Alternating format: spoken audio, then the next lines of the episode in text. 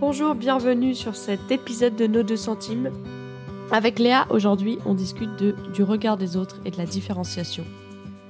On dit un nombre incalculable de fois le mot différenciation dans cet épisode. En réécoutant l'épisode, j'ai l'impression d'être très. de savoir très bien ce que c'est la différenciation parce que je l'expérimente euh, au quotidien, mais d'être une très mauvaise théoricienne parce que j'ai étudié ça un petit peu, mais pas suffisamment. Donc euh, voilà, dans mon discours, j'ai l'impression d'être euh, très assurée. À la réécoute, je me sentais un peu moins assurée de moi-même. J'espère que c'est un épisode qui va vous faire du bien, qui va vous donner des clés pratiques et qui va vous donner beaucoup d'espérance. N'hésitez pas, alors que vous écoutez l'épisode, à aller poser vos questions sur le Slido pour les épisodes de questions-réponses avec les experts à la fin de la saison. Et ben, je vous souhaite un, un très bon épisode et une bonne écoute. Bonjour à, toutes et à tous, merci de nous avoir rejoints sur nos deux centimes. Euh, Aujourd'hui, on va parler euh, du thème du regard des autres et de la différenciation avec Sophie. Est-ce que tu peux te présenter? Oui, euh, je vais me présenter avec mon métier fictif que je donne, que je donne si je faisais du covoiturage. Je l'ai jamais donné en vrai parce que j'assume pas de mentir. Mais donc mon métier fictif, ce serait de dire que je travaille euh, au service départemental des routes du Rhône et que je suis dans le service qui s'occupe de nettoyer les panneaux de signalisation. J'ai tout un programme sur qu'est-ce que je fais de mes journées, comment ça s'organise le travail, qui est mon chef. Et il me reste juste à inventer les noms de mes collègues et je crois qu'après ça marche. Et du coup, ton Mon vrai travail, ça c'est pour éviter de dire que je travaille dans une asso chrétienne pour les étudiants qui s'appelle Agapé Campus. Parce que des fois, quand je dis ça, dans les covoites, ça fout des gros blancs. Parce que les gens voient pas ce que c'est. Les gens voient pas ce que c'est et les gens se disent oh là là, elle est chrétienne, elle va m'interdire de dire des gros mots et elle va me dire qu'il faut pas coucher avant le mariage. Voilà. Ok. c'est un très bon parce que ce que je viens de dire, c'est de la non-différenciation. Les mm -hmm. gens vont me dire que c'est Ouais. penser à la place des autres finalement. Exactement. Toi Léa, qui es-tu? Euh, moi, je suis. euh, ben, je vais interviewer Sophie aujourd'hui. Et euh, je suis étudiante en droit à Lyon. Et voilà, j'ai fini mes partiels, donc la vie est belle en ce moment. Tout est beau. Du coup, Sophie, euh, pourquoi est-ce que tu voulais faire cet épisode Pourquoi je veux faire. Ouais, et ben c'est vrai qu'il y a quelques semaines, on devait l'enregistrer et j'ai dit Ouais. non. En fait, c'était une semaine où je me sentais pas très bien avec le regard des autres et pas très différenciée, donc j'avais l'impression d'être une hypo- hypocrite. Pourquoi je voulais faire un épisode? Parce que je crois que sur ces deux dernières années, j'ai beaucoup été libérée et été guérie du regard des autres, et ça a vraiment amélioré ma vie. Et, et du coup, pour moi, c'est vraiment une clé pour se libérer et vivre de manière un peu plus peinard et tranquille et apaisée nos relations. Euh, Tu peux nous donner la définition de qu'est-ce que c'est la Oui, différenciation? tout à fait. Je vais citer euh, Pete Scazzero. Pete Scazzero, c'est un pasteur américain. Tu peux dire Peter Scanzelo Peter Scazzero. Euh, je recommande vraiment, il a écrit euh, plusieurs livres, dont Le leader émotionnellement sain et Le disciple émotionnellement sain. Les liens vont être dans la description de l'épisode. Et il parle en gros de la maturité émotionnelle en tant que chrétien. La différenciation, selon Pete Scazzero, c'est la différenciation consiste à rester en contact avec les gens autour de nous sans que nos réactions ou notre comportement ne soient déterminés par eux. Rester en contact avec les gens sans que nos réactions ou nos comportements ne soient déterminés par eux. Notre tâche principale, comme celle de Jésus, est de différencier calmement notre vrai moi des demandes et des voix qui nous entourent, en discernant la vision, le rythme et la mission que le Père nous a donnée de manière unique. Wow. Est-ce que euh, c'est clair? C'est clair. Est-ce que tu serais capable de reformuler un petit peu? Oui. de façon plus concise Je vais, ça va pas être plus concis, ça va être Tu vas différent. être reformulé, ça, ça, va être, ça. ça va être reformulé avec plus de mots. Euh, ma thérapeute m'avait expliqué ça et ça m'avait beaucoup aidé. Elle avait dit, en fait, on est tous un peu, on a chacun notre royaume. Si royaume c'est un trigger word chez les chrétiens parce que vous dites non mais c'est le royaume de Dieu qu'on veut construire pas notre royaume, vous pouvez imaginer chacun sa bulle. Et dans notre bulle, dans notre royaume, moi j'aime bien royaume parce que dans une bulle il n'y a pas de responsabilité, alors que dans un royaume il y a quelqu'un qui règne, il y a quelqu'un qui dirige et il y a des responsabilités.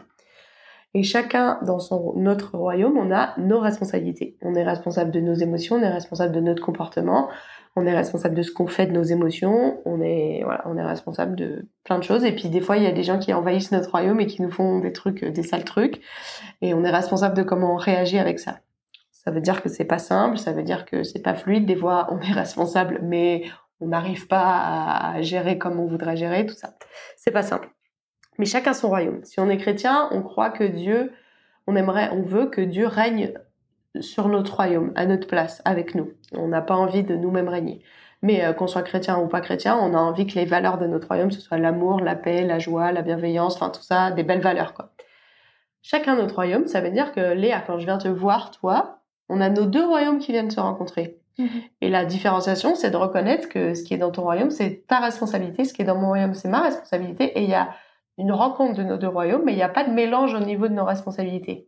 Typiquement, par exemple, je viens de voir parce que ton crush, il t'attège. Ton... Euh, j'essaie de le formuler en, j'essaie de le formuler en pas langage euh, jeune, euh, un peu vieux quand même. Ton, la, personne dont tu es amoureuse t'a rejeté.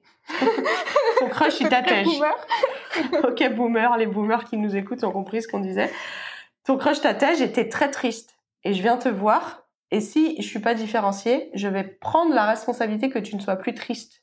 Mhm. Je vais prendre la responsabilité que tu te sentes pas rejetée.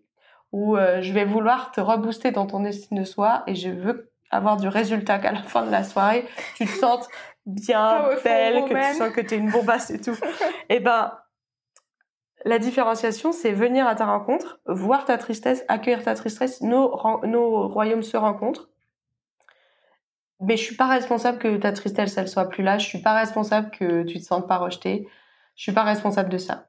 Et donc, je peux venir vraiment être présente avec toi dans ta tristesse, prendre le temps de t'écouter, t'aimer, te dire des paroles encourageantes, te dire, euh, te faire des compliments, euh, euh, voilà, tout ça, te renarcissiser un peu mais je suis pas responsable du résultat. Et ça, c'est une des facettes de la différenciation. Chacun son royaume. Mhm. Après, il y a une autre, il y a plusieurs facettes de la différenciation. Ça, c'est prendre la responsabilité de quelqu'un d'autre ou prendre la responsabilité qui n'est pas la tienne. La différenciation aussi, c'est que des fois, souvent, selon, selon les moments de la vie, on va imaginer dans notre tête ce que les autres vont penser. Mhm. Donc, euh, par exemple, je viens t'écouter euh, parce que tu t'es fait têche. Et euh, à la fin de la soirée, je me dis, oh là là, elle doit penser que euh, je suis pas une bonne amie ou elle doit penser que je l'ai pas bien écouté. Elle doit penser que je suis pas quelqu'un de confiance parce qu'elle m'a pas raconté ça. Elle doit penser que je me fais tout un scénario dans ma tête. à chaque fois en ma défaveur, hein, on est d'accord souvent. C'est de la non-différenciation parce qu'en fait, je mélange les pensées que j'ai sur moi-même avec l'imaginaire que j'ai des pensées des autres. Mhm. Donc je pense à ta place. Et du coup, tu as parlé du fait euh, d'avoir des pensées qui euh, ne mènent pas à la différenciation. Est-ce que ça peut aussi aller dans le sens des émotions? Mmh, Bien sûr. Les pensées, en fait, ça dépend un petit peu c'est quoi qui marche le plus. Dans notre vie, c'est quoi le truc le plus naturel, si c'est plutôt intellectuel, émotionnel. Mais euh, on peut être pas différencié dans nos émotions. Mais alors ça, pour moi, c'est un peu plus difficile de trouver la nuance parce que par exemple, je viens de voir, t'es hyper triste. Je vais être hyper triste aussi et c'est plutôt bien. en fait, ça veut dire que mes capteurs émotionnels, ils réagissent bien. Si euh, je suis complètement euh, insensible à ta tristesse, que ça produit aucune émotion en moi, c'est aussi à questionner quoi. Mais si d'un autre côté, d'un coup, t'es envahi par une tristesse, euh, mais mais qui dépasse complètement, c'est un peu une question aussi de à quel point est-ce que t'es différencié.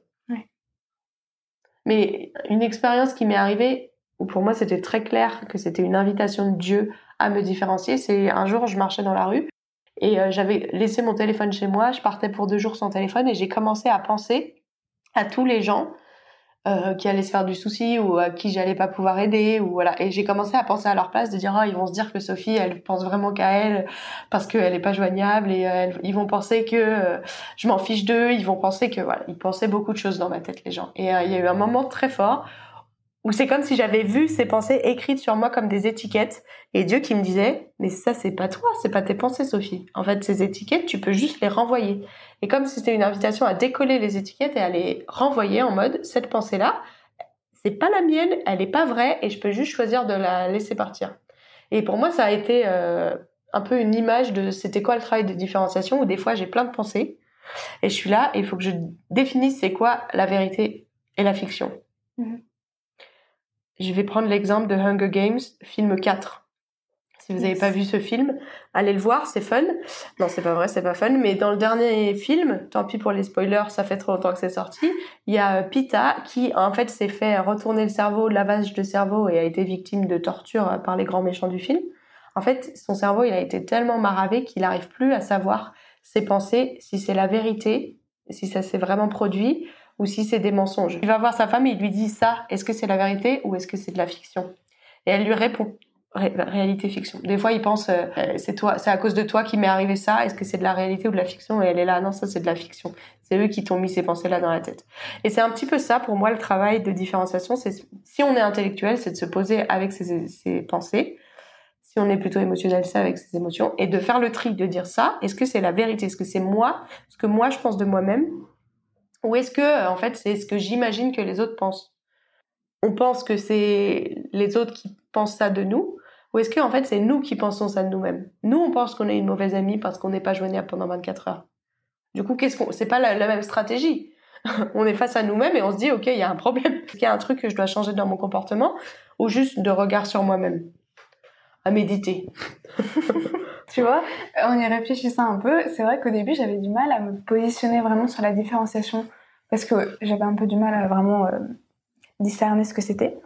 Et euh, je pense que pour moi, par exemple, un, un, des exemples de différenciation dans les pensées, c'était bah, dans le cadre du podcast, où euh, l'été dernier, j'ai édité l'épisode de la masculinité.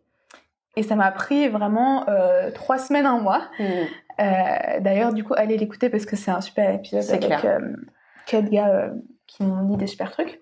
Parce qu'en fait, c'était la première fois que je faisais du montage audio. Et c'était juste, bah, quand t'apprends, c'est long, c'est pas Puis même pas quand t'apprends, c'est pas fun. euh, et du coup, euh, j'ai vraiment mis un peu plus de trois semaines à faire juste tout l'épisode. Et je me disais, oh là là, mais Sophie, elle va se dire, mais Léa, elle a mis beaucoup trop de temps, euh, elle sait pas du tout faire, faudra plus du tout lui redonner de d'épisodes à éditer parce que c'est pas du tout pour elle. Et euh, en fait, je me suis dit, quand on s'est revu euh, euh, plus tard en août, que voilà, je t'ai raconté, qu'on a un peu fait le point sur ça et tout, et que je t'ai raconté que j'avais passé trois semaines et tout ça, tu m'as dit, ah mais oui, peut-être que j'aurais dû plutôt te montrer comme ça, comme ça.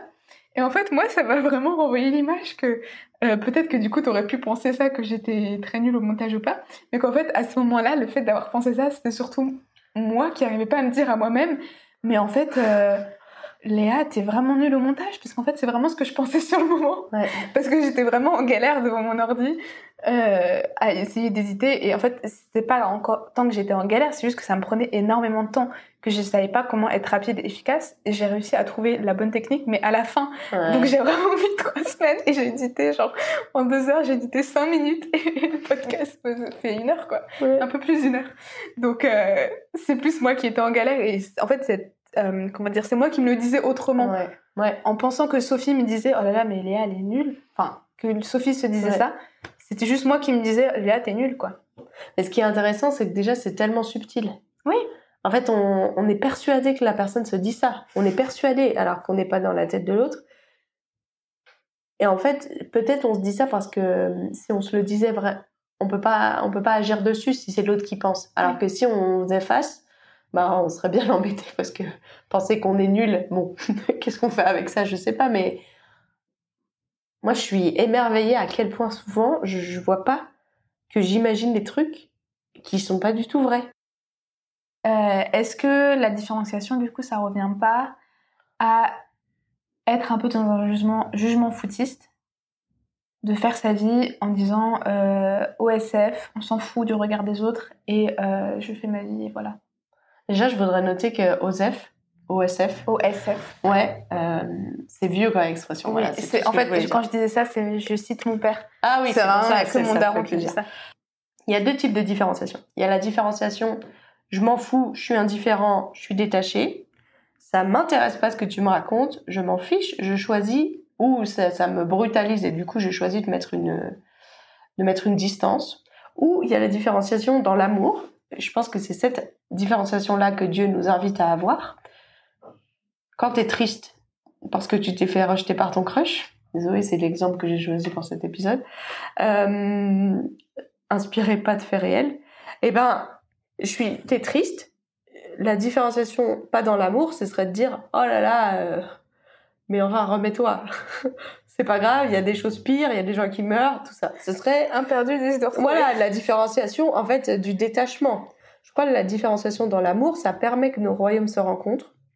Ça me permet de compatir à ta tristesse, d'avoir de l'empathie, d'avoir de la tristesse aussi, euh, de t'aider euh, si tu as besoin d'aide pour faire les courses. Et donc, euh, dans l'amour, je peux venir rejoindre ton royaume. Mais à la fin de la soirée, si je rentre chez moi, je suis peut-être encore triste quand je pense à toi, j'ai de la compassion, mais je suis pas responsable de ta tristesse.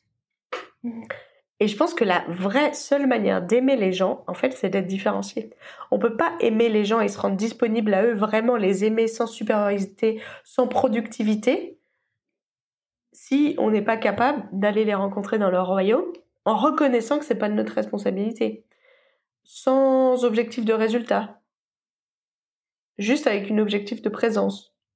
Je pense que des fois, on dit que c'est de l'amour, en fait, c'est de la non-différenciation. Et, euh, la différenciation dans l'amour, c'est pas très facile à acquérir, c'est pas très facile à maintenir non plus. Mais pour moi, c'est le chemin de l'amour. Je voudrais juste dire que peut-être aujourd'hui, ce discours-là, il est un peu trop vu et revu sur les limites. Puis que des fois, il faut qu'on arrive à aller voir l'autre dans son royaume. Parce que la plupart du temps, moi, je me sens assez détachée en mode, euh, on s'en fout. Euh. il est triste, écoute, il va gérer sa tristesse tout seul. Mais euh, ce que je veux dire, c'est, que quand je vais voir l'autre, je veux aimer et prendre du temps pour l'autre. Et faire des, peut-être ça me met mal à l'aise, ou peut-être ça me rend inconfortable, ou peut-être que j'ai d'autres trucs à faire et que du coup je vais me coucher plus tard parce que j'ai pris du temps pour. Mais j'ai quand même fait un effort et j'ai quand même fait un sacrifice. Mais je suis différenciée. Mmh. Et peut-être que des fois, on mesure euh, l'amour à la non-différenciation alors qu'on devrait le mesurer à, au sacrifice et au temps et tout ça. Et je crois que la seule manière de vraiment vivre ça, c'est si on remplace le regard des autres par le regard de Dieu. Parce qu'en fait, euh, je crois qu'on fait face euh, à l'immense besoin qu'il y a dans notre société, on peut ne jamais s'arrêter. Même, si on est différencié, je veux dire, il y a plein de royaumes à aller, plein de gens dans des royaumes à aller consoler, même si on repart, mais on s'arrête jamais. Et du coup, dans la dans la, dans la définition de ce cas zéro, il dit à la fin, euh, c'est euh, demander à Dieu le Père la vision, euh, la mission, nos dons, nos capacités à Dieu le Père. Et, et en fait, il y a que Dieu qui sait vraiment nos limites, qui sait vraiment notre mission, qui sait vraiment de quoi on est fait, c'est quoi notre passion, c'est quoi notre moteur, pourquoi on a été créé, quoi. Mhm. Et du coup, il y a que Dieu qui peut le savoir. Du coup, il faut lui demander à lui parce que si on demande aux autres dans leur regard, ben ils vont nous, ils vont nous amener dans toutes les directions. Enfin, je veux dire, euh, euh, moi, j'ai toujours besoin que mes amis prennent soin de moi. J'ai toujours besoin d'être écoutée. J'ai toujours besoin qu'on me console. Comme, enfin, je suis toujours dans une demande de besoin. Et du coup, ben, si les gens ils, m'écoutent moi pour savoir la direction de leur vie, bah je vais les emmener, mais pas là où Dieu veut les emmener. Du coup, dans, dans la différenciation, il y a confronter le regard des autres ou le regard qu'on pense que les autres ont sur nous avec le regard que Dieu a sur nous.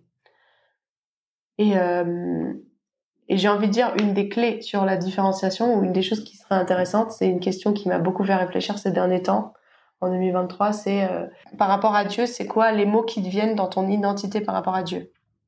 Parce qu'on a des théories sur je suis enfant de Dieu, je suis héritier, je suis pardonné, je suis machin en tant que chrétien, mais en fait profondément dans notre cœur, c'est quoi qui est vrai? Mm-hmm.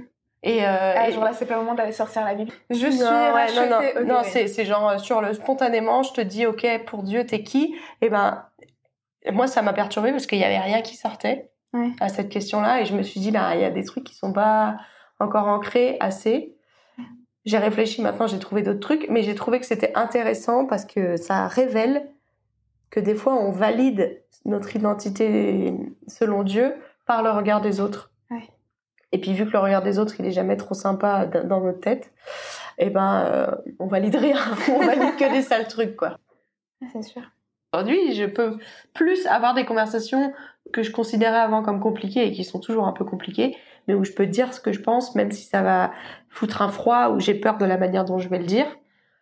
Bref, euh, ça c'est un des effets de la différenciation. Grandir, ce serait le fait de euh, plus s'ancrer dans comment est-ce que par rapport au regard de Dieu plus qu'au regard des autres. En fait. Euh, bah, bah, en, cas pratique, c'était confesser, reconnaître que c'est un péché et le nommer. Donc le nommer à moi-même, à Dieu, et puis le nommer à quelqu'un. Il faut le dire en fait. Il faut exposer à la lumière, dire en fait là, je me suis fait avoir, euh, j'étais pas différenciée. Pour moi, une autre manière de grandir, ça a été très simple, mais très brutal. J'ai commencé à courir il y a deux ans sur les quais. Et là, ça va être très vulnérable. Quand j'ai commencé à courir, j'ai un rapport à mon corps et au sport un petit peu euh, claqué, comme si j'étais encore ado. Et quand je courais, en fait, j'imaginais ce que les gens y pensaient alors que je courais. Et j'imaginais vraiment que les gens ils se disaient oh là là mais elle court tellement lentement oh là là la grosse mais qu'est-ce qu'elle s'y prend à vouloir faire du sport et tout ça et c'était mais mais d'une violence euh, enfin je pourrais pleurer juste d'imaginer que c'était que c'est ça qui occupe mes pensées et en fait, j'ai continué à courir. Littéralement, j'ai dit, mais en fait, genre, je suis stressée, j'ai besoin des endorphines, je vais continuer à courir. Donc, j'allais courir plusieurs fois par mois pendant deux ans. Et en fait, je pense que ça m'a aidé parce que progressivement, j'entendais je m'en fichais de plus en plus et j'entendais de moins en moins ces voix-là dans ma tête.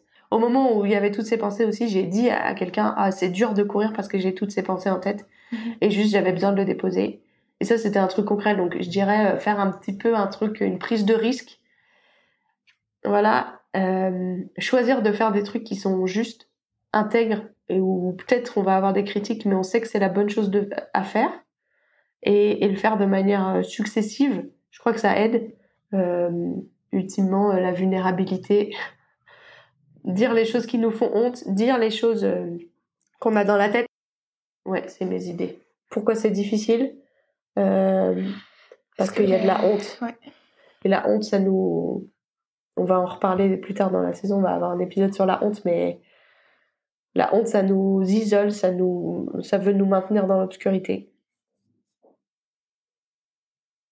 Pour terminer, je voudrais dire. En fait, je voudrais me dire à moi-même il y a deux ans que la différenciation, c'est pas de l'égoïsme. La vraie différenciation, celle qui est dans l'amour, euh, c'est, au début, on a vraiment l'impression d'être méchant et d'être indifférent. Mais j'aurais envie de me dire, et j'ai envie de nous encourager tous à, à travailler la différenciation parce qu'en fait, c'est le chemin pour aimer mieux, pour être, pour être plus juste et intègre dans nos relations. Voilà, c'était mes deux centimes sur la différenciation. merci Sophie. Merci Léa. Merci d'avoir pris le temps d'écouter cet épisode jusqu'au bout. Il a été bien coupé à l'édition. Hein. J'ai enlevé la moitié de l'épisode qui est parti parce que c'était un peu trop perso. Donc euh, voilà, c'était un épisode un peu plus court que d'habitude. Je vous invite, si vous avez apprécié ou si vous appréciez le podcast, à partager autour de vous, soit euh, sur les réseaux sociaux, soit euh, en privé. C'est comme ça qu'on est connu aussi et que de plus en plus de personnes peuvent écouter ces conversations parce qu'on espère que c'est des conversations importantes et guérissantes et qu'elles vous nous font du bien comme elles nous font du bien alors qu'on les enregistre.